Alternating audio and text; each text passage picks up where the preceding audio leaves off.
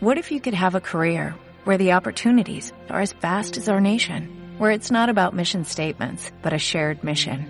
At U.S. Customs and Border Protection, we go beyond to protect more than borders, from ship to shore, air to ground, cities to local communities. CBP agents and officers are keeping people safe. Join U.S. Customs and Border Protection and go beyond for something far greater than yourself. Learn more at cbp.gov/careers. Comic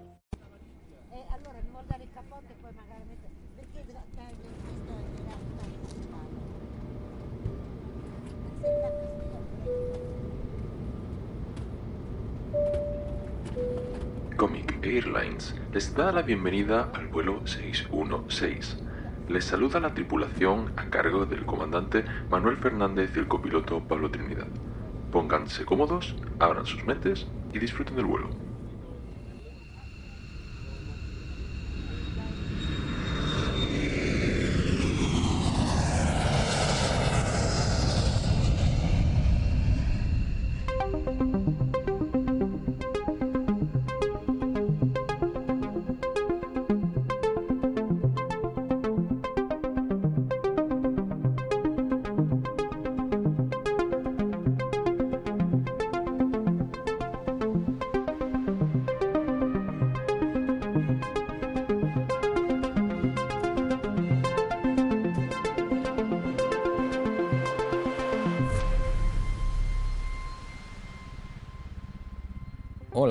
Bienvenidos, bienvenidas a este vuelo 616 de Comic Airlines.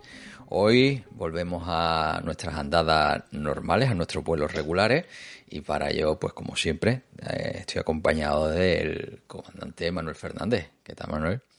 ¿Qué pasa, Pablo? Aquí estamos de nuevo volando, camino a Titán en esta, en esta ocasión, a ver qué nos encontramos allí, porque está la cosa chunga, me han dicho, está por allí la cosa un poquito alterada. Necesita un poco de Titan Luz, sí, efectivamente. Y bueno, y como no, pues tenemos a nuestro fatiga particular, ya no es novato, ya es más experto que yo incluso, el gran Víctor García Rayo. ¿Qué tal, Víctor? Hola chicos, ¿qué pasa? ¿Qué significa lo de fatiga exactamente? O sea, ¿Es ofensivo o, Hombre, o el- sim- de- simpatía entre amigos? Es fat- Pablo te lo dice porque supongo que es porque él es más que él. Claro, porque tiene más, porque tiene más tiempo libre, más vida personal, esas cosas. Ya, bueno, es que leer más que tú no es ningún mérito, ¿eh? No, no, Así, a ver, así un poco de envidia, me da la Exacto, sensación. ¿eh? es en- envidia pura y dura, ¿vale? Es una de, de mis gemas del guantelete, la envidia. En fin. Y nada, Pero, mi- y- pero mira cómo el tío se ha centrado en el fatiga y no que le has quitado el título de novato y le has dado unos poderes y el tío se ha ido a lo del Sí, es que estoy, estoy un poco a la defensiva, estoy un poco a la defensiva. Estoy en plan tuitero, tuitero piel fina, ¿sabes? Ya, ya. a la defensiva sí me gustaría ver a Cádiz. Hombre, algún día. Era 15. En fin. Bueno, eh, de varios aparte, ¿no? Bueno, esta es nuestra sección de, de varios aparte, ¿no?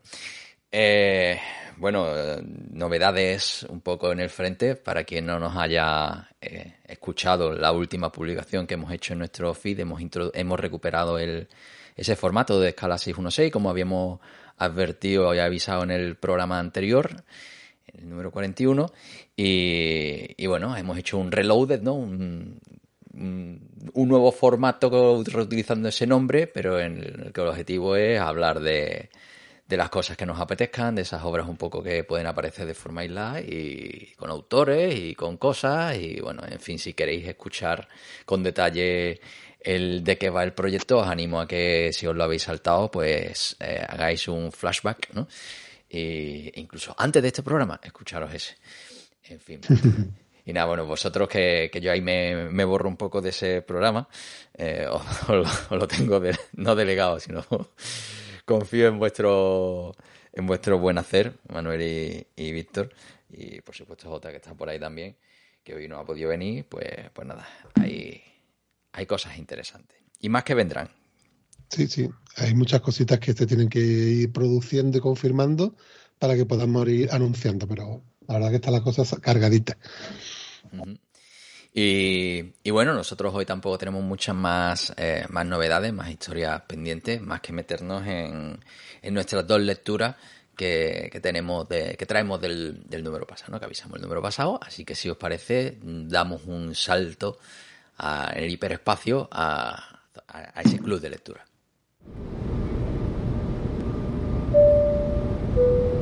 El club de lectura.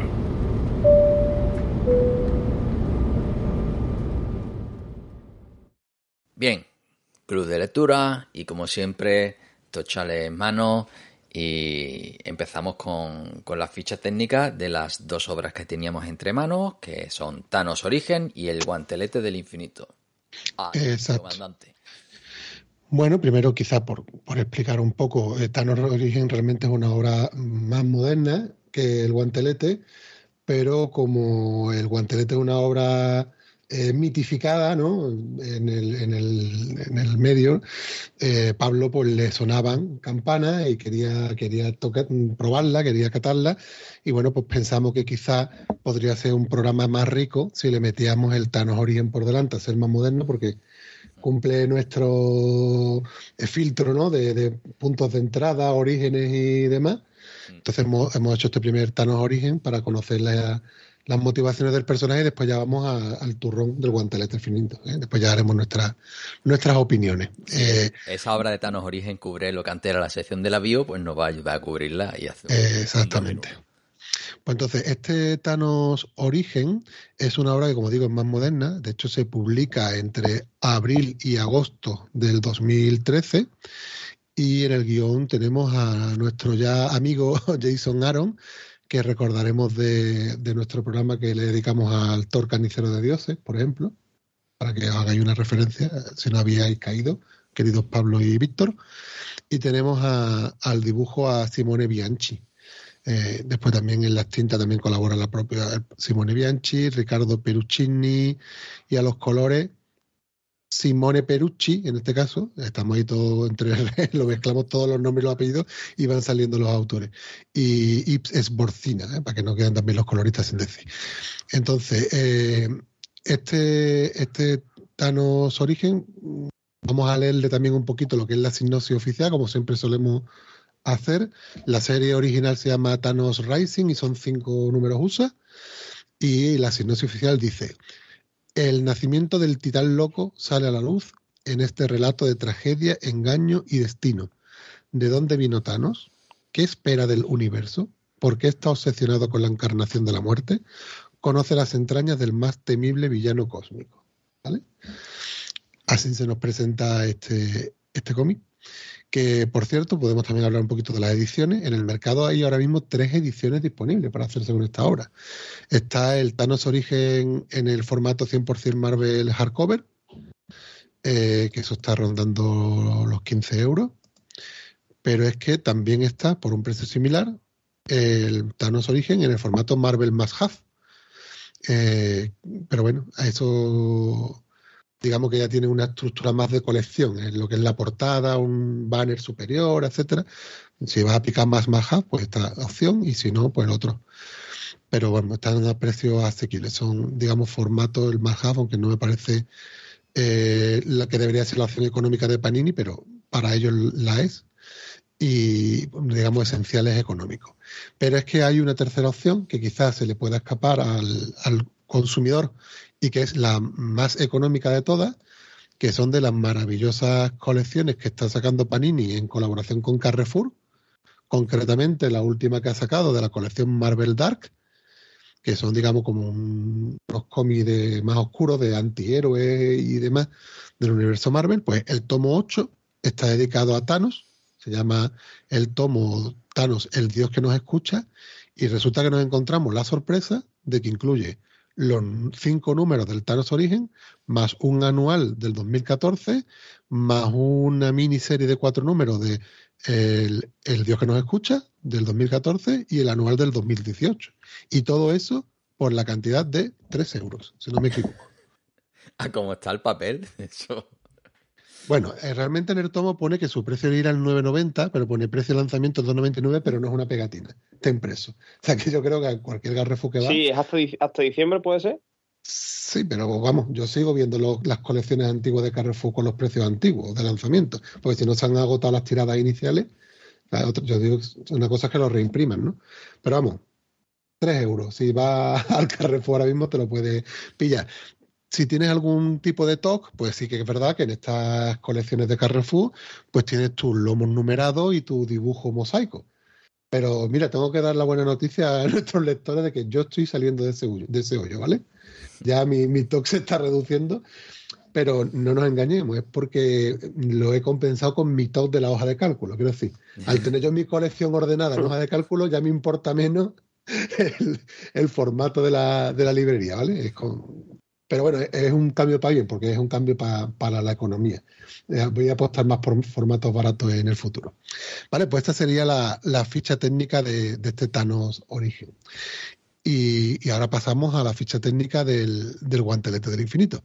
El guantelete del infinito es una, una serie, una miniserie.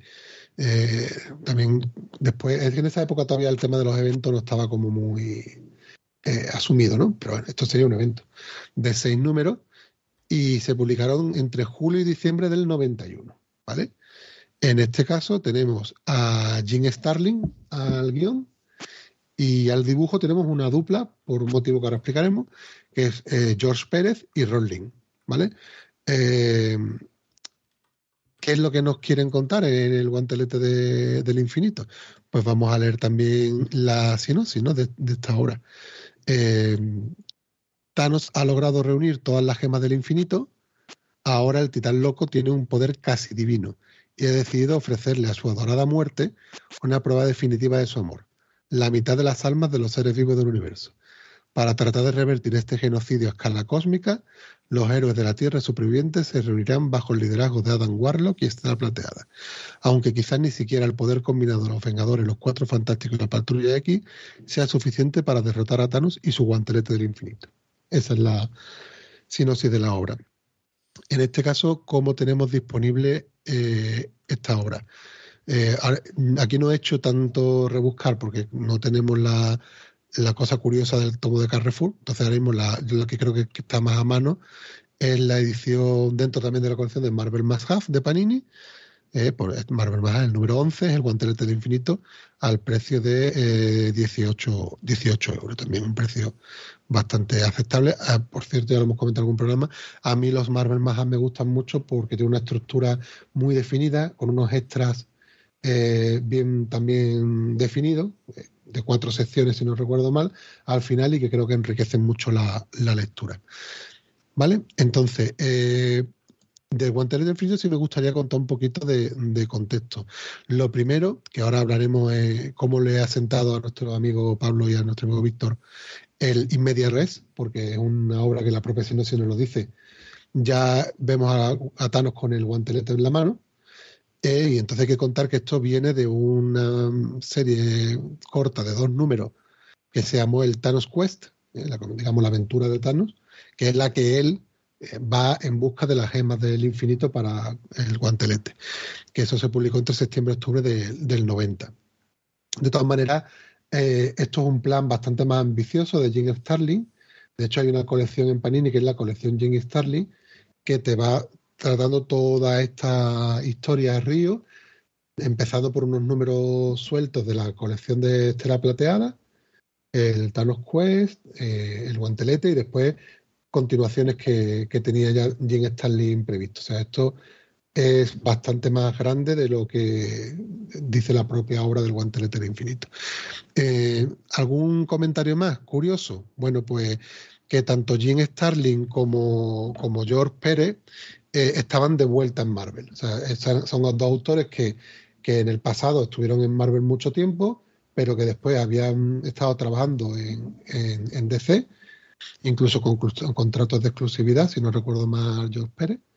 Y cuando esto se empezó a fraguar, esto es como lo del fútbol, ¿no? Vieron que en tal fecha del, contrato se le quedaba como gente libre y le dijeron vente, vente a, a trabajar en esto pero la verdad es que George Pérez estaba también compaginando, eh, o sea, ya no tiene la exclusividad, yo no, ya sabéis que no intentamos aquí muy académico, digamos que no tiene la exclusividad, pero seguía trabajando en DC, estaba terminando una obra de, Wonder Woman. Además, George Pérez en esa época se había acostumbrado ya a ser autor completo y hacer guion y dibujo. Entonces, ¿qué es lo que le pasa en esta obra? Que yo creo que se agobió un poco. Se agobió un poco por lo que dicen también las entrevistas de la época y demás, por los tiempos de, presentación, tanto que le exigían en DC como en Marvel, el tío se agobió con los tiempos y no sé si de manera, eh, o sea, no sé si era excusa o era real, empezó a atacar los, los guiones de, de Jim Starling, como que no estaba muy de acuerdo con el guion, incluso Jim Starling le dio eh, unas ideas de, de, boceto, distribución o de... Mm, que él rechazó. Ah, es verdad que Jim Starlin le dio libertad, pero él ni siquiera las tuvo en cuenta. Y, ya hubo un momento que el retraso era tan grande que no iba a poder cumplir, se vio claramente, y entonces se le ofreció abandonar la serie y él lo aceptó. Y él lo aceptó y, cogió los, lápices Rolling que ya venía trabajando con Jim Starlin en las series de, de Estela Plateada. ¿no? Después se dice que, pasado el tiempo, como que yo esperé cuando vio la repercusión que tuvo la obra y los royalties que podía haber conseguido, parece como que se arrepintió un, poco, ¿no? Y el propio Jim Starling también parece que en entrevistas posteriores, eh, digamos, justifica un poco a George Pérez diciendo que, las críticas hacia él eran un poco impostadas y era como buscando una excusa para aliviarse de la carga de trabajo, ¿no? Poquito ahí de salseo de lo que, de lo que pasó. Mm, mm, ahora en la parte de opinión me gustaría también ver, porque hay muchos lectores que sí notan mucho el cambio de dibujante y lo, como que dicen que se desdibuja la obra al final, porque son los últimos números. Me gustaría ver si ustedes eso lo habéis notado o no lo habéis notado, o estamos ahí en drama cómico. no me he enterado de nada. Pero de nada, ahora mismo. Me lo, imaginaba. Me lo imaginaba. Mirando ahora digo, pero ¿cuándo ha cambiado? Eso? Pero si leéis reseñas, vaya a ver gente tirándose de los pelos. ¿Cómo puede ser? Ah, ¿Qué bajón pega la obra al final, el dibujo? etcétera, ¿no? Pero bueno, ese es un poquito el, contexto de, y la ficha técnica de, esta, de esta obra. Y si queréis, pues. No, Manuel, pero, pero una cosa, ¿esa gente se ha dado cuenta y luego lo ha mirado? Ah, ¿O se ha enterado y se ha hecho eso no lo sabemos. no, nada. No lo sabemos, no lo sabemos. Pero bueno, habrá alguno que sí se habrá dado cuenta de verdad y alguno que será impostado, como el enfado de George Pérez, no lo sabemos. Pero bueno, y, ya hay un último detalle curioso. Como digo, en esta época todavía el tema de los eventos como que estaba ahí un poquito, no sé, no se confiaba demasiado en ello, lo que sea. Entonces también está, hay algunas cosas curiosas, ¿no? Como Jim Starlin y George Pérez llegaban a, a Marvel después de un tiempo fuera, resulta que en los primeros compases de la creación de la obra eh, dibujaron a personajes como no correspondía por la continuidad, ¿no? Problemas con Thor, problemas con Hulk, que después tuvieron que arreglar cuando los editores de Marvel dijeron, ojo que, que Thor está en esta situación, ojo que, que Hulk está en esta, que ahora también comentaréis, porque en la obra eh, se, se, juega con, esa, con esos cambios. Y después también veis que, que cuando en la sinopsis te dice Vengadores, Cuatro Fantásticos y, y X-Men reunidos, reunidos no, hay una representación, digamos, como embajadores que justifican porque los otros han desaparecido, pero es que como que los que llevaban eh, los editores de las series, porque aparte de la edición de Marvel, después había como una persona encargada de las series regulares, pues como que, no estaban dispuestos a soltar a los personajes, entonces el responsable de X-Men dijo, mira, yo te doy a, a Cíclope y a Tormenta y con eso te apañan, porque después me mete esto mucho ruido a lo que yo quiero contar, ¿no? Veis un poquito la diferencia de que el evento es como algo que viene a molestar, ¿no? Pues yo estoy contando mi historia y después me vas a hacer que yo me cuadre, ¿no?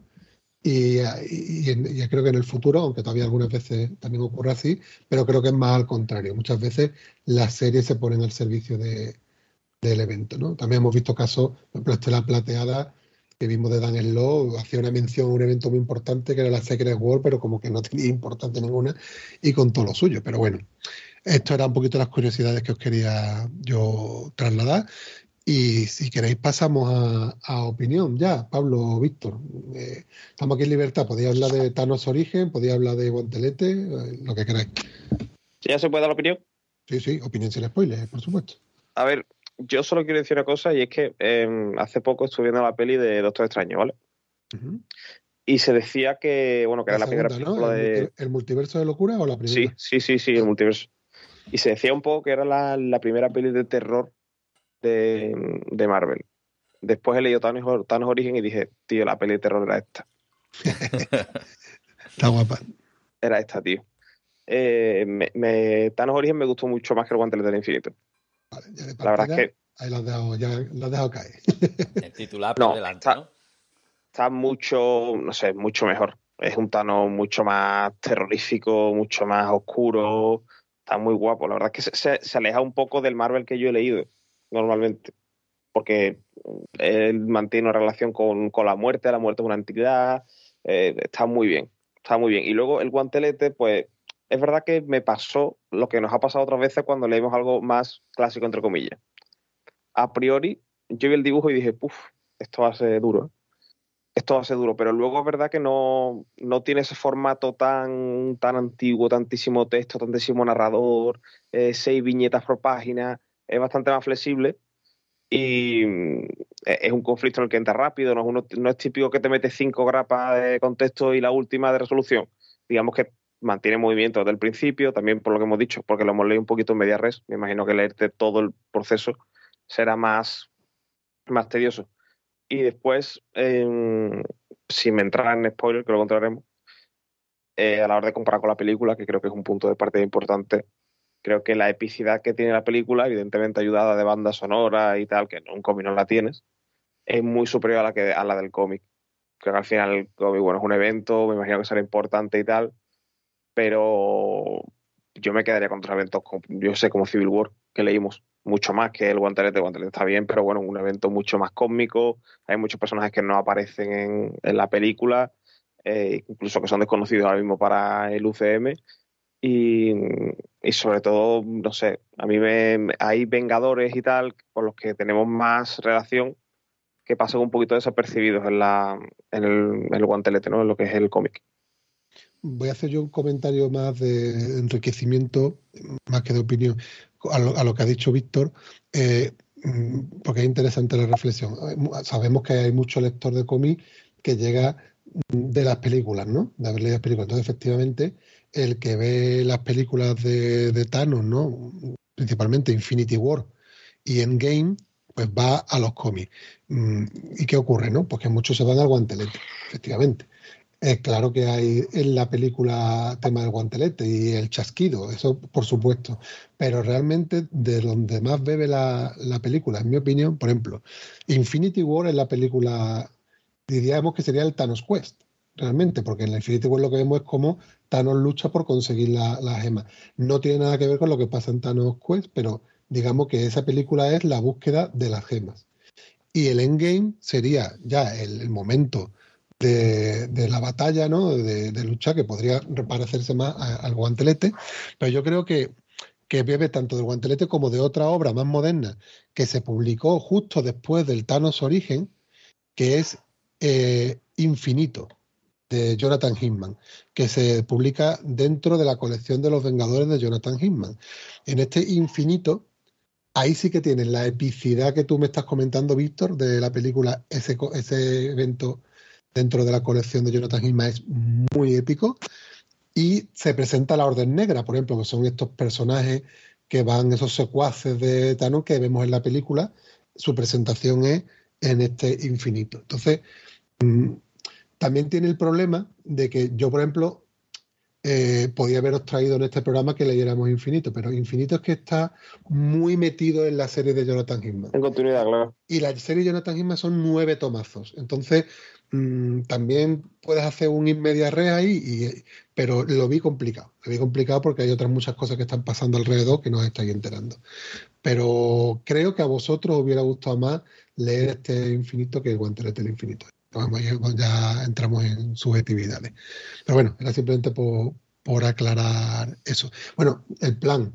Yo traigo un guantelete finito porque sabemos que es un hito en el cómic, tiene mucha mitología y demás, lo traigo, pero yo propongo que leáis Thanos Rising para que este programa os resulte más agradable, porque lo que ha dicho Víctor yo ya me lo olía. Y ahora que diga Pablo qué es lo que le parece. ahora llego yo con el bulldozer y arranco. Vamos a ver, bueno, evidentemente eh, son dos obras muy distintas, ¿no? Mm, dos épocas diferentes. Eh, Thanos Origen, pues es un cómic de los que a mí me gusta, digamos, en el sentido de que te presenta el personaje, te ayuda a entenderlo, entra en su psicología. Además ves toda la evolución del, digamos, de la tarita de Thanos, ¿no? De cómo se va, cómo se le va yendo la, la cabeza, ¿no? Y, y, y bien podría ser un, un personaje de DC en, en Gotham, ¿no? Es decir, alguno de los muchos locos que se le va la, la cabeza, ¿no? Y... Pero, pero, chetado, muy chetado, ¿sabes? Este lo mete en Gotham y... Hombre, Hombre este... este está bien tochado. Y, y bueno, la verdad que, que sí que es una obra que, que además que core, que no se corta a mí me, ha gustado, ¿no? En, términos generales. Yo creo que el, paquete completo está bien cerrado, ¿no? Y, demás. Ahora, vamos al guantelete del infinito y yo de repente con ese dibujo y, esos textos eh, me vino a la mente Secret Wars, ¿no? Que a mí pues se me hizo bastante espesito. Y todos esos cómics ochenteros, aquí Víctor ha dicho eso de que no tiene tanto texto como los de los 80, pero sí que tiene bastante más texto, me da la cuenta. Sí, sí, tiene bastante.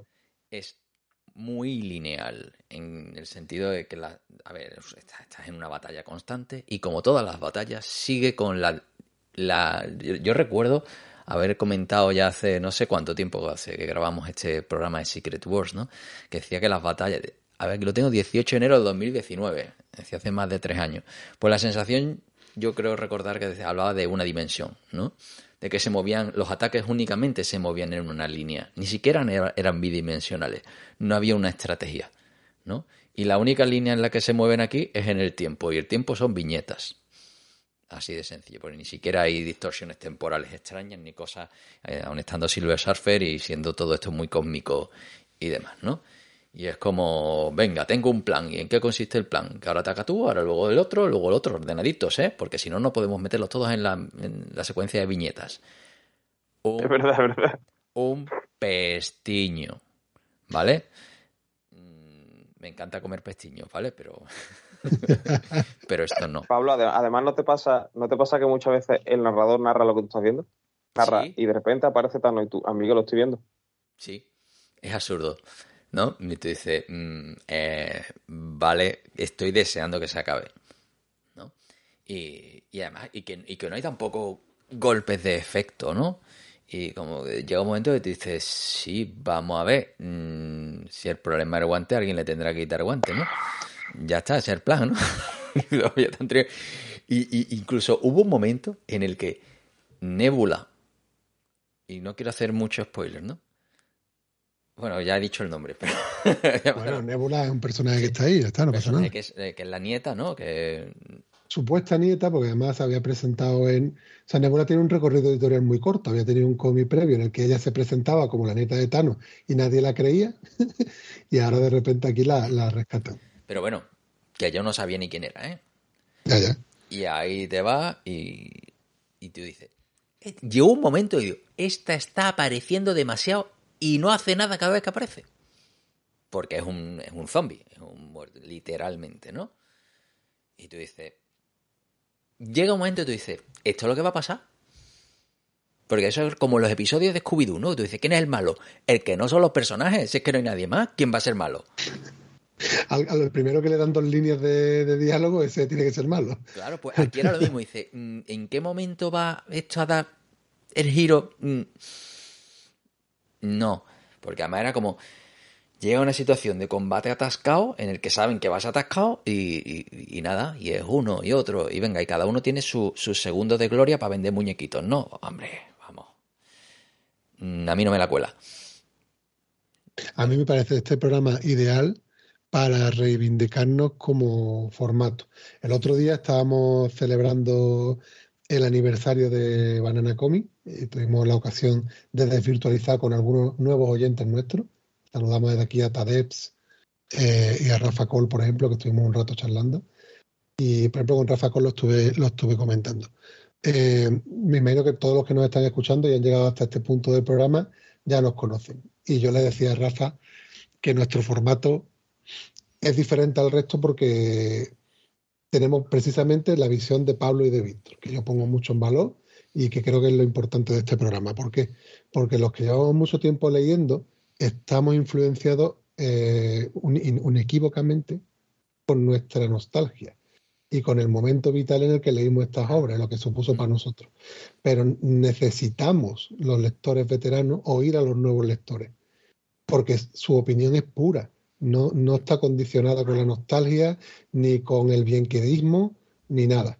Entonces, si llega Víctor y le dice que no te gusta el dibujo de George Pérez, igual que cuando estábamos leyendo Superman y no le gustaba Viernes, y son los dos dibujantes que están en el Olimpo de los dibujos, pues la opinión de Víctor es muy válida, porque representa a los jóvenes que se acercan hoy en día al cómic. Y si estamos diciendo que si alguien que ha leído las películas, se ha visto las películas, se acerca a un lector veterano y no tiene esta flexibilidad de mente y te dice léete el guantelete, pues posiblemente te estás cargando a un futuro lector.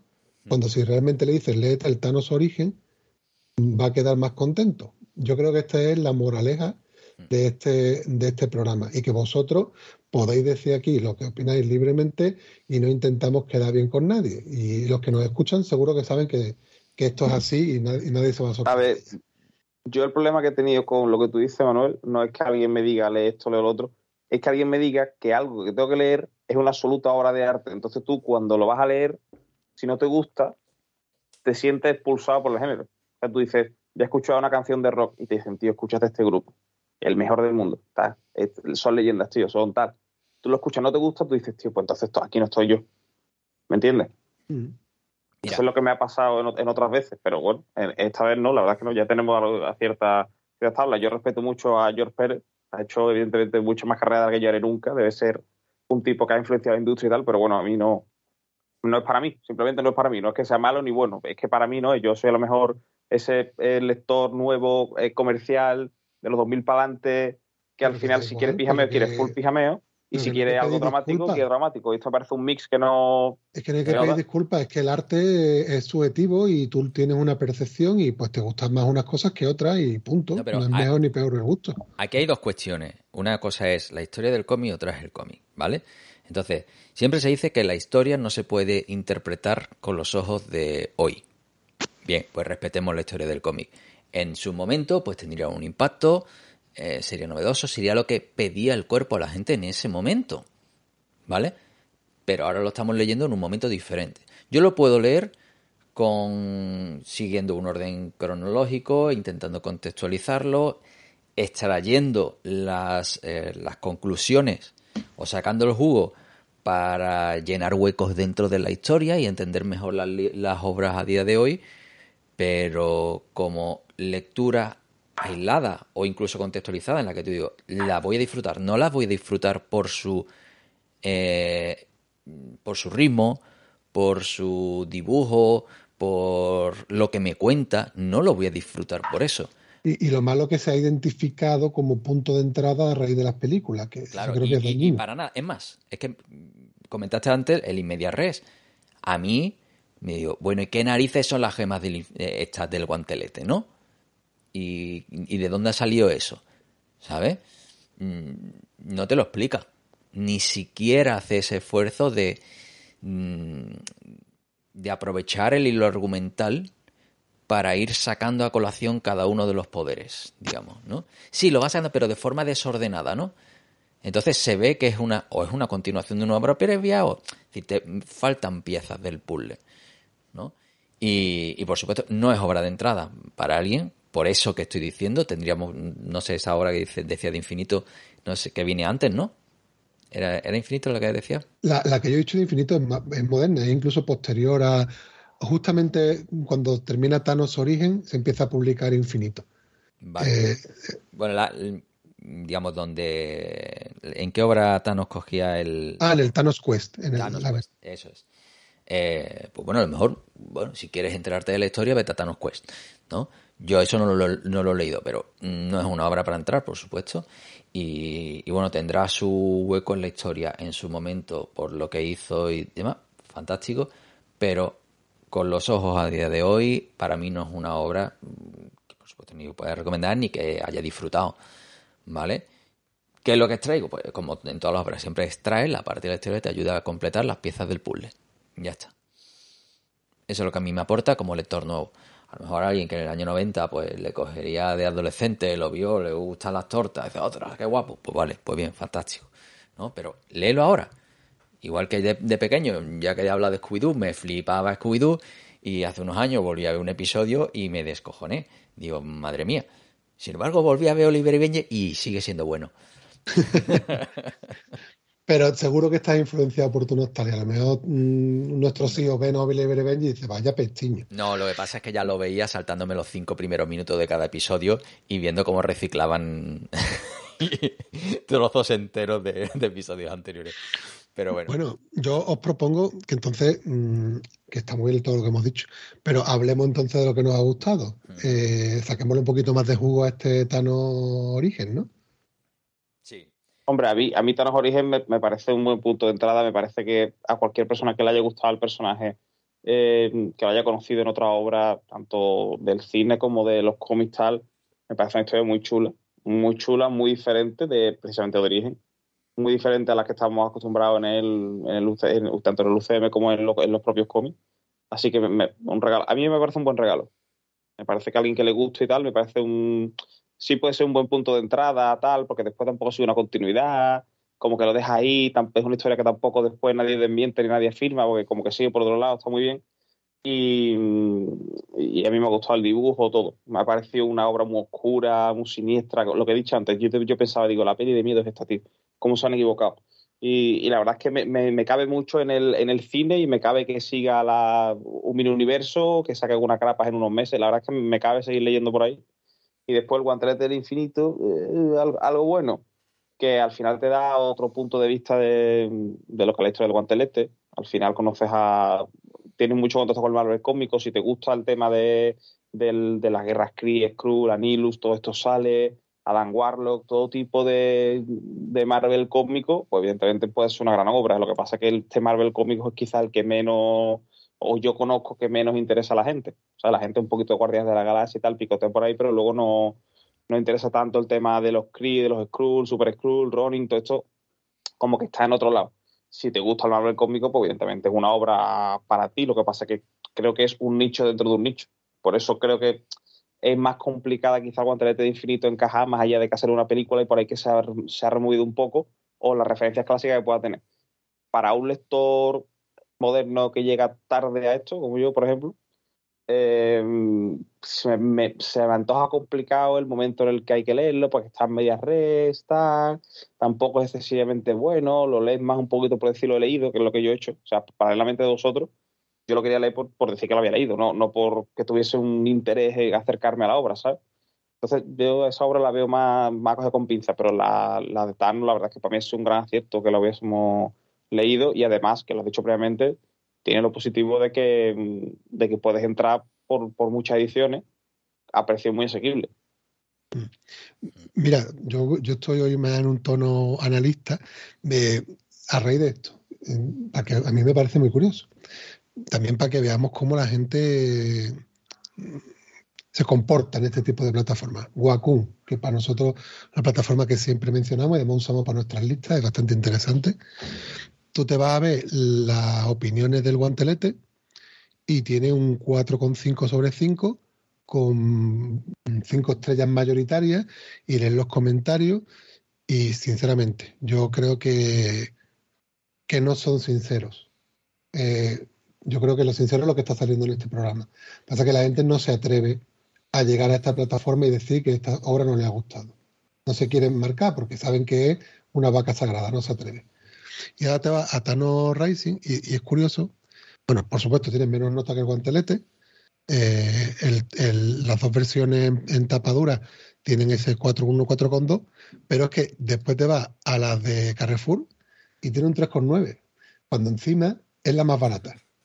Entonces, ¿cómo, cómo estamos votando? Tiene más, o sea, ¿cómo estamos votando en estas plataformas? O sea, ¿cómo de fiable es esto y, y cómo de peligroso es que, que alguien se pueda eh, guiar, que yo, me guío mucho, lo que pasa es que hay que saber, hay que eh, tú cuando, cuando tú te pones a navegar por internet y decía yo no necesito antivirus porque sé cómo tengo que mirar y, mi padre sí porque se mete el lío, ¿no? Pues esto pasa igual, hay que saber usar Wacom con responsabilidad y criterio, porque te pueden te pueden confundir. Pero bueno, es que las estadísticas no son opinión, ¿vale?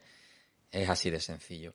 Eh, nadie puede guiarse para comprar absolutamente ningún producto por, eh, por cuánta gente ha puntuado X en una plataforma, ¿vale? Igual que en, el App Store, ¿no? Te encuentra uno, una estrella. ¿Por qué? y te encuentras de opiniones de los más variopintos, ¿no?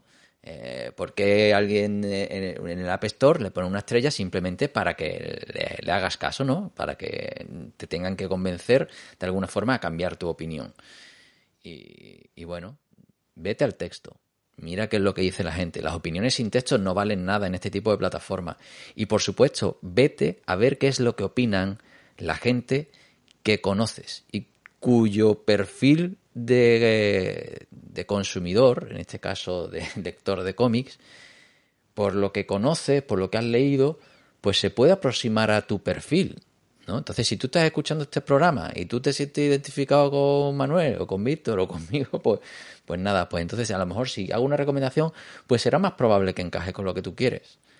¿Vale? Pero no lo toméis nunca como... Esto hay que hacer yo creo que un poco como eh, como en la banca de inversión, ¿no? Cuando todos los fondos, todas las acciones y todos los disclaimers que aparecen en todos lados, esto no es una recomendación de compra, ¿no? Y aparece como 20 veces el disclaimer de, oye, que yo te puedo estar diciendo lo que a mí me parece bien, pero luego tú eres el que tienes que decidir, ¿no? Y hay veces que no queremos asumir la responsabilidad de nuestras decisiones de lectura o de compra y le echamos las culpas a otros. No. Siempre la culpa es tuya. Y bueno, y equivocarse es bueno, porque uno aprende también no solo lo que, no, lo que te gusta, sino lo que no te gusta. ¿no?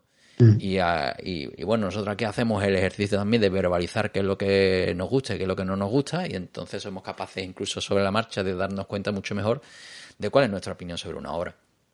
Mm. Bueno, yo no he dado mi opinión, eh, la verdad. Mm. a mí el guantelete me gustó mucho cuando lo leí. Eh, efectivamente. de hecho, la edición que tengo yo, que os la enseño para que ustedes también la veáis en, cámara, lo siento por los oyentes en este caso, es una edición de Forum que está en dos tapitas blandas con una portada muy chula que se combinaba, ¿veis? Qué chula. Ah, qué guay. Tenía Dios. Izquierda, derecha, es decir, ponen una al lado de la otra y le hace un formato A3, como quien dice. Bueno, a, 4 casi. Y, te, combina el, propio guantelete en el centro. 1.395 eh, pesetas costaban estos tobitos. pasta. Y, y, yo lo disfruté, lo disfruté mucho. Mm, en, esa, en aquella época también llegué en media res, ¿eh? porque yo leía, leía mucho Marvel, pero no leía todo Marvel. Entonces yo mm, no me leía Estela Plateada, entonces yo también llegué aquí diciendo, ¿qué pasa, no? Pero yo lo disfruté mucho y, tiene sus momentos chulos. O sea, para mí en ese momento el concepto de, de, Thanos queriendo impresionar a la muerte, pues me parecía muy llamativo, ¿no? Y la muerte eh, despreciándole y él queriendo llamar la atención. A mí, eso, a mí todo eso me gustó mucho. Después tengo mi momentito Capitán América cuando están todos caídos y está él delante y, no baja la cabeza, que también me, pone mucho. Eh, y, tiene, y, tiene, muchos Vengadores, que, yo en esa aquella época era un gran lector de Vengadores. Entonces, mm, tenía muchas cosas mm, y me gustó. Yo sí, sí valoro y disfruto mucho todavía de, hoy este tipo clásico. A mí me gusta más un George Pérez que un Mike Alred, de, por ejemplo, luego las referencias de Estela Plateada de Dan Enlo, por ejemplo, ese dibujo más, más de, trazo gordo, no sé si llama lo más caricaturesco, aunque me parece que no es la palabra adecuada. A mí me gusta el dibujo clásico y lo sigo valorando, pero por lo que estoy diciendo, porque yo vengo de mi pasado como lector, pero sí soy capaz de, de darme cuenta de que estos no son mantras que yo tenga que trasladarle a los nuevos lectores. Entonces, mm, yo sí lo disfruté, pero como ya os conozco, y yo sabía que os iba a pasar esto, ¿vale? Eh, y además, sabéis también que lo hemos hecho en muchos programas, que, yo ya no suelo traer cómics de... Mm, porque sabéis que este programa lo hacemos para... Yo se lo hago a Pablo, ¿vale? Estáis todos ahí escuchándonos, pero yo se lo hago a Pablo. Ya a Pablo no le traigo un cómic de, de pegar hostias porque mm, no le va a aportar valor. Entonces yo sabía que esto le iba, le iba a pasar. En cambio, el Thanos Origen yo no lo había leído eh, sí que mm, lo tenía en la naricita que me, que me olía muy bien y sabía que me iba a gustar, además con, con Jason Aaron, que, ha hecho cosas muy, muy buenas. Eh, yo sabía que, iba a estar muy bien y, cuando me lo he leído, pues a mí me ha maravillado. La verdad, me alegré. Yo lo recomendé, en este caso, sin haberlo leído. ¿eh? otras veces sí. Yo también he hecho la experiencia con vosotros, pero sí, yo creo que cada vez tengo mejor olfato y yo, por ejemplo, mi lista de la compra pendiente, sé que todo es cosas que me van a gustar. Y esto sabía que me iba a gustar y busqué la ocasión para meterlo y así me, daba yo la excusa de comprarlo y leerlo. Y encima me, ha venido en la colección de Carrefour, pues doble suerte. Eh, entonces, yo lo he leído y a mí me ha flipado. Y cuando lo leí dije, uff, mira, me quité un poquito de, carga porque yo confiaba en que este fuera el que os salvara el programa y cuando lo vi digo, sí, seguro que les va a gustar. Y ahora al escucharos, pues me alegra saber que os ha gustado porque a mí me ha parecido maravilloso. Me ha gustado, me ha gustado mucho, mucho, mucho, mucho. Tiene, tiene terror, tiene eh, psicología, eh, tiene filosofía. Eh, y después el tema del dibujo, que he encontrado opiniones contrapuestas, me parece un dibujo muy apropiado para la historia que se está contando. Me parece una muy buena, muy buena lección la de que Simone Bianchi se haya encargado del dibujo. A mí me ha gustado mucho Thanos Origen, la verdad, y, la verdad es que después, mm, casualmente, porque también me estoy leyendo los, los Vengadores de Hitman, la verdad es que estoy disfrutando ahora mismo mucho de Thanos y, y si queréis seguir leyendo cosas de Thanos, os puedo dar algunas referencias y un poquito orden de, lectura porque eh, estoy disfrutándolo, disfrutándolo mucho. Y quiero contar una cosa de este Thanos Origen en, spoiler, que, que, una de las.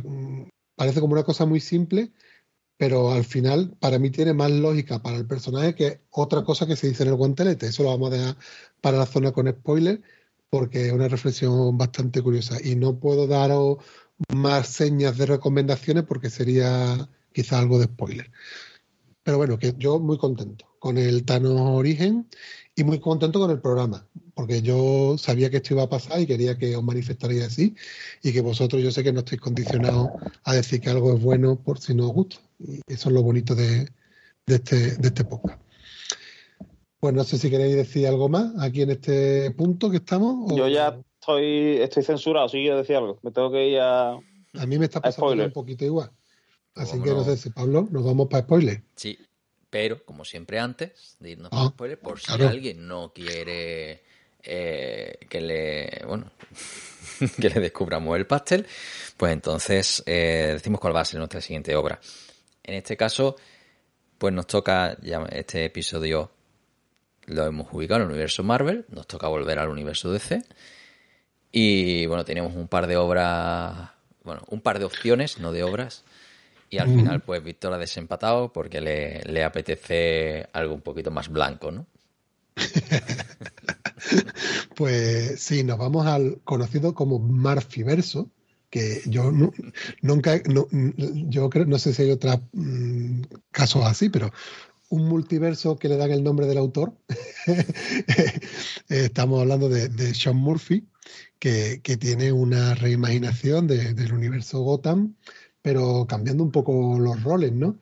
En este caso, el Joker es el que, digamos, lleva la, parte positiva o de, héroe de la historia y es Bruce Wayne el, malo, ¿no?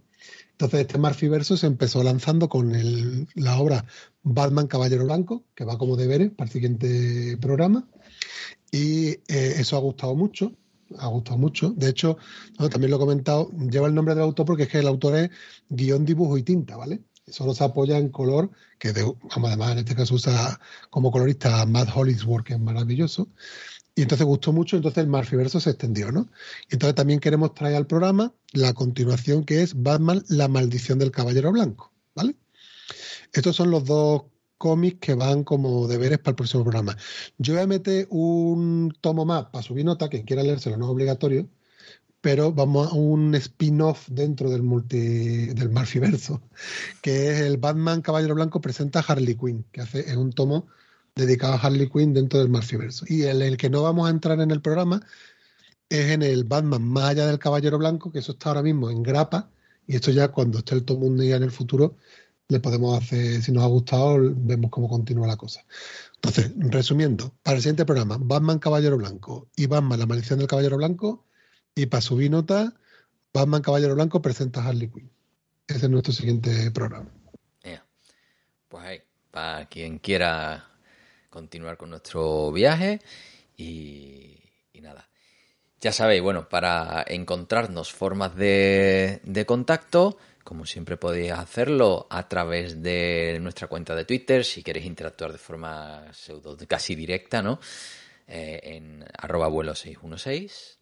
Luego tenemos una nueva dirección de correo más fácil de recordar para más de uno, que es vuelo616 arroba gmail.com. Gmail, ¿vale? Para quien quiera pronunciarlo en condiciones. y, bueno, y por supuesto. Nuestra web. Bueno, nuestra web en tecnología.com.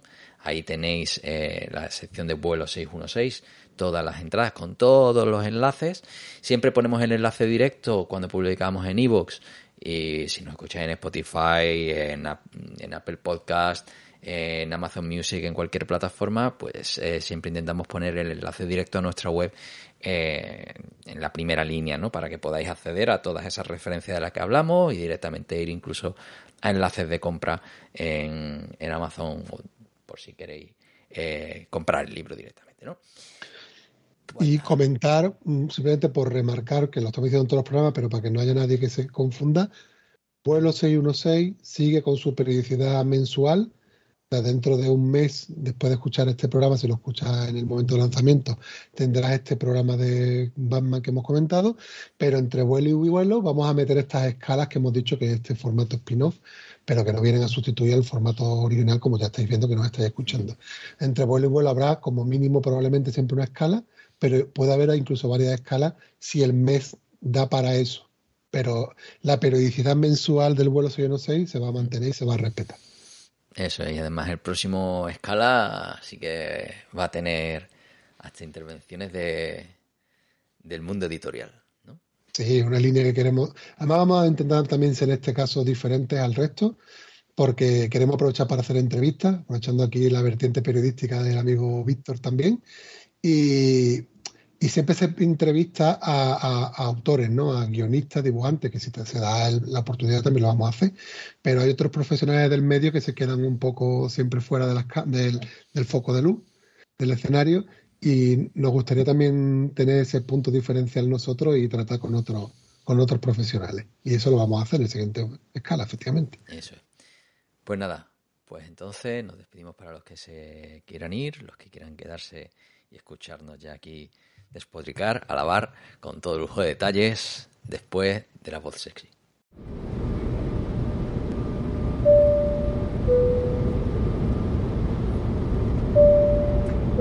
Estimados pasajeros, vamos a atravesar una zona de turbulencias repleta de spoilers. Por favor, apaguen sus dispositivos electrónicos si no desean escucharlos. Bien, ya estamos aquí, zona con todos los spoilers que nos dé la gana. Y bueno, Víctor, tú te dices que te has cortado y que necesitas sacar el, sable a pasear, ¿no? A ver, eh, yo he tenido un problema con el guantelete de infinito y es la aparición del señor este bronceado, del, surferito este. El surfero este tal Warlock, ¿no? ¿Os suena? Sí. Digo, eh, el surferito este, digo, me visto unas entidades cósmicas superiores, digo, ¿y esto qué es? O sea, mm, no sé, ¿a qué viene esto ahora aquí? Entidades titánicas que viven en planetas externos y que observan todo y que alteran la realidad. ¿Esto qué pestiño es? O sea, me ha parecido, no, no te voy a decir forzado, pero decía yo, uff, esto es horrible, ¿eh? Esto me está metiendo. Además, aparecía como de pasada. Spiderman, ah, sí, sí, venga, va, no, no aporta nada, venga, vámonos a hablar de seres superiores y Galactus aquí y, y hablándose de usted oh, usted no sabe el poder que yo tengo, no, yo tengo un poder. Y, y diciendo, pero madre mía, qué pestiño. Eh, esa ha sido la parte que me ha sacado a mí de Guante de Infinito. La parte esta eh, cósmica me, ha parecido. No, no, pasa que cuando la escala de poder se va muy arriba.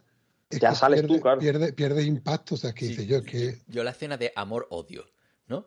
Cuando de repente empieza a a, como a, comerse la cabeza y a decir cosas contradictorias, ¿no? Y le faltaba irse a una esquina a llorar a Thanos, ¿no? Y dice, mm, ¿en serio? ¿Y que dura dos páginas? ¿O página y media? ¿No? Y han fracasado. Pero, ¿qué, mierda de plan, ni que le echen, ni que... Qué mal escrito está, por Dios. Qué falta de ritmo. Eh, en fin, bueno. Además, eh, digamos que hay una serie de errores que comete Thanos, al final se resuelve y sale Warlock. Sí, yo sabía que iba a cometer estos errores, porque yo sabía, yo lo conozco muy bien. Y yo pensando, bueno, eh, pues a mí, a mí tampoco me ha quedado del todo claro cuál es el plan que tú tenías. sea, yo, yo sé cómo se ve la cosa, pues tampoco me ha quedado a mí del todo claro. Se, se marca un, un Eh, Aníbal del equipo A sin, sin ser Aníbal del equipo A. ¿Sabes? Me me encanta ha que los planes salgan bien, pero sin planes, Y después, sin carisma. en cuanto él en, en, en las pelis, Pablo, digamos que él eh, mantiene la siguiente teoría y es que él le da la vuelta a la galaxia, se ha dado cuenta de que los recursos son limitados y que en muchos sitios de esta galaxia está habiendo mucha guerra, ¿no? Esto sumado a su ansia de, ¿Qué a su ansia de poder? De esto su ansia, unido a su ansia de poder, pues venga, pues voy a reducir a la mitad de forma aleatoria. Yo también puedo perder familiares, pues voy a reducir a la mitad pues la población del mundo, de la galaxia entera. Entonces, bueno, tampoco es tan. Bueno, no, no es el típico villano de quiero dominar el mundo. Bueno, pues mire, yo lo pensé cuando lo vi, dije, mira, me, me parece que está bien porque puedes incluso llegar. No, no te digo a empatizar, pero puedes, puedes entenderlo, ¿no? Puedes entenderlo. Y aquí al final es una historia así romántica. Aquí es que me parece, tío, no, voy a sorprender a, a muerte para que me enamore. Y diciendo, tío, mm, casi que hubiese preferido el villano de voy a cagarme a la mitad del mundo para dar por culo. ¿Sabes? No, no voy aquí a enamorar a la muerte, sorprender haciendo esto. Y pensando, bueno, de la cantidad de cosas que puedes hacer con un guantelete que te permite hacer cualquier cosa, que te hace pensar a ti, señor Lila, que usted redu- reduciendo a la mitad la población de la galaxia va a sorprender a la diosa muerte. Es que no, yo es que esto lo veía digo, no, no termino de entender. Y digo, debe haber algún trasfondo atrás. Y al final no lo ha habido. Está todo el rato diciendo, debe haber algo atrás que no. Esto es lo típico que él se escuda en, en, Pero- que, en que es para sorprender a muerte, pero realmente tiene algo detrás. Y al final no lo ha tenido. Y eso es lo que me ha decepcionado un poco. Hay dos, las dos motivaciones. mm, a mí me parecen las dos buenas motivaciones. Y las dos tienen su aquel, su cosita. A mí la motivación de, de, hacerle un tributo a la muerte sí me parece un, un concepto maravilloso. Y de hecho en la obra de Thanos Origen es la motivación, es esa. O sea, eh, la obra haciendo posterior, por supuesto, respeta esa historia, ¿no? Pasa que me gusta más cómo la trabaja en Thanos Origen que como se trabaja en el guantelete. Eh, pero la motivación sí me parece maravillosa. Y en el guantelete lo que le pasa a la muerte, no digo que, eso sea excusa para que te gusta más, es que eh, está enfadada con él porque le pidió que, que- hiciera eh, tributo y él, se dedicó a otras cosas precisamente, que es lo que tú le estás ahora recriminando. Y por eso no le habla. Pero en el de Thanos Origen sí le habla y precisamente le exige eso. Lo que está es manipulándole para que le dé muertes, ¿no? A mí esa, motivación sí me parece maravillosa. Lo que pasa es que está mejor trabajada. Y la de las películas me parece peligrosa, porque es que hay gente que salió de las películas diciendo que Thanos tenía razón, que ante una falta de recursos es bueno que, condenemos a la mitad de la población y no sé, bueno, que cada uno lo reflexione, pero me parece un poco peligroso eh, que hay gente que veía como que estaba bien justificado eso, ¿no? Eh, pero bueno, a mí me gusta más. A ver, la a mí me motivación- pareció bien Me gusta más la motivación romántica, pero porque no es, roman, no es solo es romanticismo, no es porque es una especie de. Es una enfermedad, es una esquizofrenia, es una, es una cosa mental de, de, de Thanos. Eh, No, no es un romanticismo clásico, vamos, no sé. No sé cómo lo, lo Es que yo creo que, que la motivación peliculera te puede llegar a hacer partícipe. Y la otra no. La otra no es que me enamoro de una entidad cósmica y tú, bueno, vale, vale. Y aquí yo creo que en la otra tú puedes llegar a entrar porque realmente también hay problemas en la Tierra, tal, entonces como que eh, él tampoco va de mal rollo hasta que las cosas se complican. Entonces, pues creo que te, te hace, al final, todo lo que sea humanizar al personaje, lo que hemos hablado antes. Mientras más se te vaya hacia arriba, más lejos estás. Entonces creo que era un villano que medianamente se acercaba. eh, lo veía yo, tenía un lado humano. De hecho, en las, en las películas que tú te puedes plantear eso, que, que no sea un villano, porque efectivamente es lo que él está luchando por hacer algo que él cree que es lo correcto, y cuando lo consigue, quienes habéis visto la película, creo que ya en este momento podemos hablar, ya no porque estemos en la zona sin después del programa, sino porque ya las películas se estrenaron hace mucho, que, que recordarás visto que él cuando consigue su objetivo se va a retirarse a la granja, Claro. algo que también ocurre de manera similar en el guantelete. Dice, "Mira, yo ya he terminado con lo mío, eh, ya está, yo no tengo más interés que este, ¿no? Entonces, bueno, Sí, yo. El- para mí ese es el único momento bueno de la obra, sinceramente, ¿no? El cierre, ¿te gusta ese el cierre? cierre, ¿no? Bueno, vale, bien. Pero en en el que en cierta forma se libera de su de su mala cabeza, ¿no? Pero en, en, en Thanos Origen, digamos que, que parece que Thanos es consciente de, de lo mal que está, ¿no? De lo suyo. Sí. Pero en A mí de Thanos la- infinito no me transmite a mí eso. Es decir, es así como, bueno, evidentemente se escribe uno después de otro, ¿no? Pero que no sé, hay como una mayor diversión y por parte de, de Thanos, ¿no? Sobre lo que está haciendo de lo que a mí me transmite Thanos Origen, ¿no? Que se le ve un, un tormento detrás de, de todo eso, ¿no? Una Sí. insatisfacción constante. A, a mí, mm, de todas las ideas que presenta Thanos Origen, eh, la que más me gustó, eh, respetando la motivación de, de la muerte, ¿no? Que le está comiendo la oreja desde que es un niño.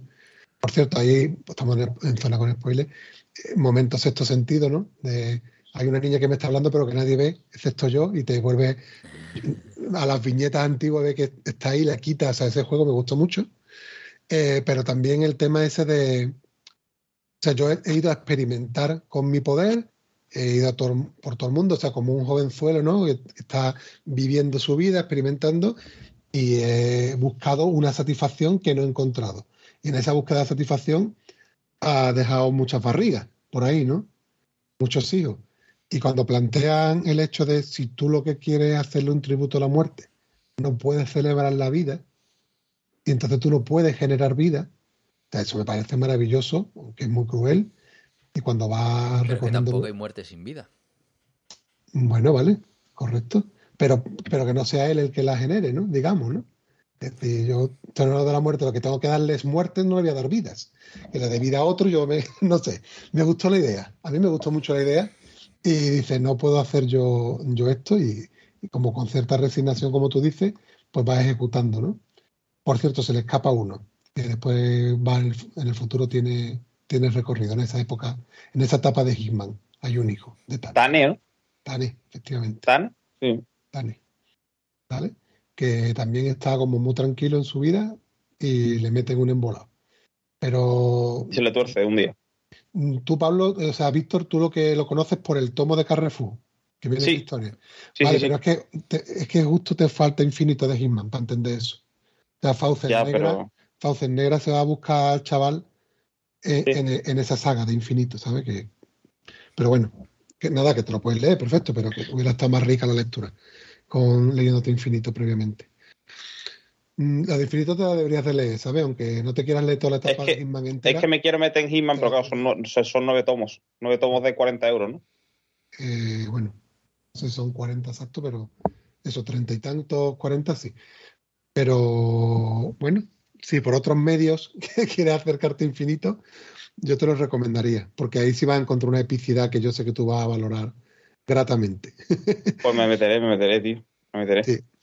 Eh, estamos hablando aquí en historias paralelas, pero a mí precisamente de Hitman, sabiendo lo épico que es y la gran obra que es, y que es un tío que es un estratega y monta unos, unas infografías y una historia de cómic moderno brutal, pero le, veo falta, falta de, de- de alma a muchos personajes en Hitman, por ejemplo.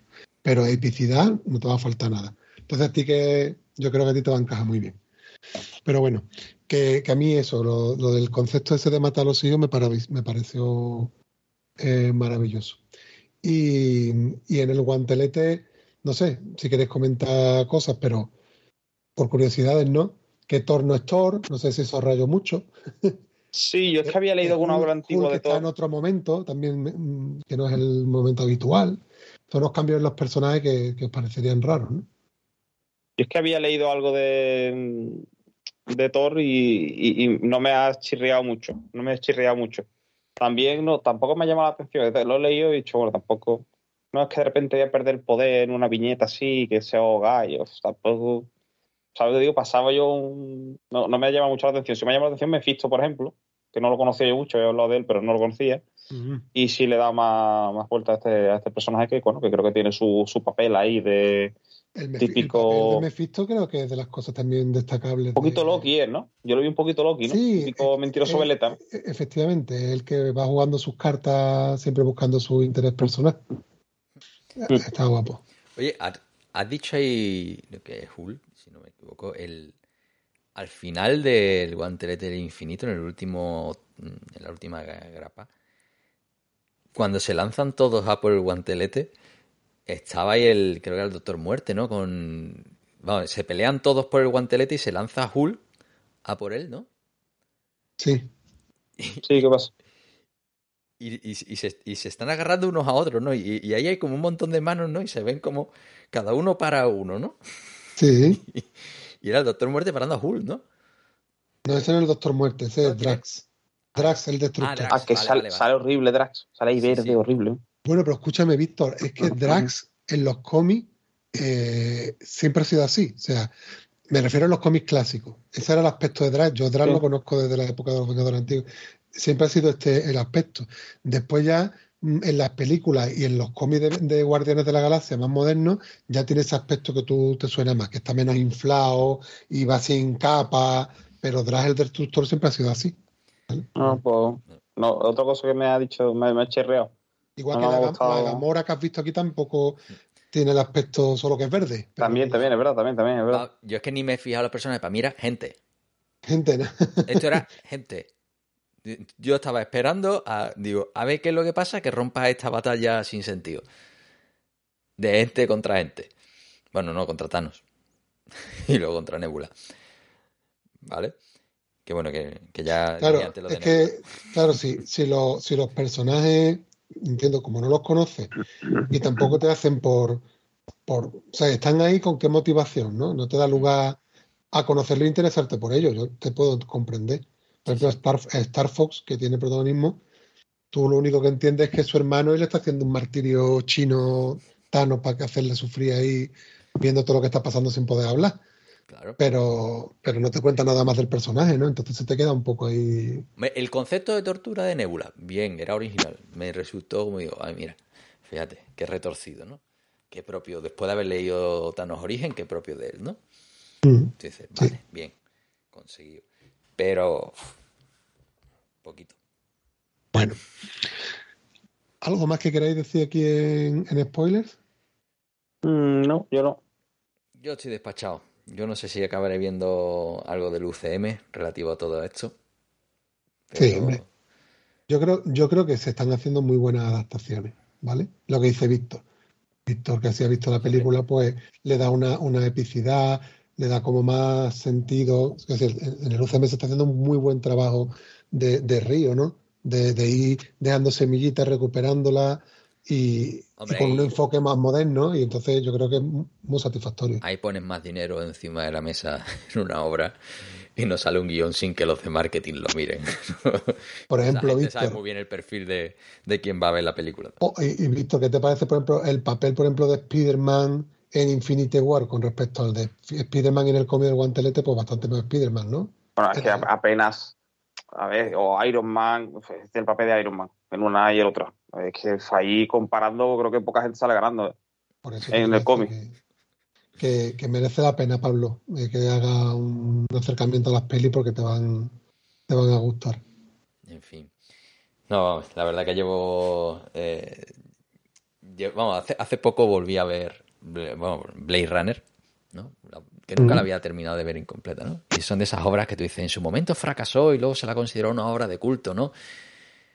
Uf, qué pestiño, ¿no? Tú dices, esa, obra, no se, eh, esa película no se hubiera hecho a día de hoy de esa forma, seguro, por el falta de ritmo, y ahí se ven los, eh, los reboots este del 2049 que se dice demás, ¿no? Pero sí que sienta unas bases, una estética dentro del, del cyberpunk, pues bueno, tiene su, y hay que reconocer las obras en, su contexto, ¿no? Y tú dices, ahora mismo es que nadie hace una película con ese ritmo. Sí te hacen una serie de 20 horas, ¿no? Y, y, a Jim Starlin hay que agradecerle todo el Marvel cósmico. O sea, todo lo que es la parte cósmica, que a mí es de las que menos me han interesado, de todas las facetas de Marvel, se las debemos a Jim Starlin. Jim Starlin fue el que inventó todos estos personajes, todas estas entidades, todas estas historias. Y, y George Pérez, por supuesto, es un un dibujante que, que rompió totalmente lo, los moldes, eh, destacando aquellos dibujos y viñetas en el que mezclaban un montón de personajes a la vez. De hecho, George Pérez en esta obra se queja de que no le dejen meter a más personajes. Porque si ves otras obras de George Pérez, te mete unas páginas mosaico que es que prácticamente está todo el universo ahí. eso era brutal. Y aquí dice que le dejaron un hueco con pocas piezas. Pues, mira, hombre, pues si tiene el gusanillo, que haga el libro de Buscando a Wally. ¿Sabes? Que ahí puede poner Desgraciadamente, George Pérez nos ha dejado recientemente. Así que ya ah, no nos va a poder hacer más, no va a poder hacer nada más pero que, hombre, digo también por poner en valor lo que tú estabas hablando ahora de son maestros, o sea, marcaron un momento. Ahora, otra cosa es que su labor o una obra sea maestra en el sentido de que influye en el futuro, que, estoy seguro de que en este caso con la Guantelete Infinito no fue. Eh, otra cosa es que envejezcan bien o no envejezcan bien. O sea, tú las tienes que valorar en su contexto histórico y yo en ese sentido le doy todo el valor, pero hay algunas que envejecen mejor que otras. En este caso, pues vosotros estáis aquí trasladando que nos han envejecido bien. pues nada, pues esperemos que nosotros envejezcamos mejor. Y, nada, nos veremos entonces en el próximo episodio ya con de vuelta al, en el universo de C. Bueno, en el eh, Marfiverso. Marfiverso. Hasta la próxima entonces. Adiós. Chao, chao, chao.